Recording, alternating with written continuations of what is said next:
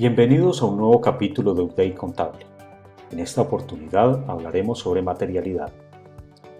Cuando hablamos del IASB como emisor de las NIF, debemos precisar que tiene la atención puesta en los estados financieros, no en el reconocimiento de los hechos económicos mediante el sistema contable. Mientras todos los hechos económicos deben ser objeto de reconocimiento, es decir, de identificación, medición, clasificación y registro, solo los que puedan calificarse como materiales serán objeto de despliegue en los estados financieros. No es posible transmitir una imagen fiel si la información es incompleta. Si abordamos el documento de práctica de la NIF emitido por IASB en septiembre de 2017, denominado Realización de Juicios sobre Materialidad o Importancia Relativa, debemos precisar que no es un estándar ni una interpretación. Contiene orientación no obligatoria, su aplicación no es requerida a fin de establecer cumplimiento con los IFRS.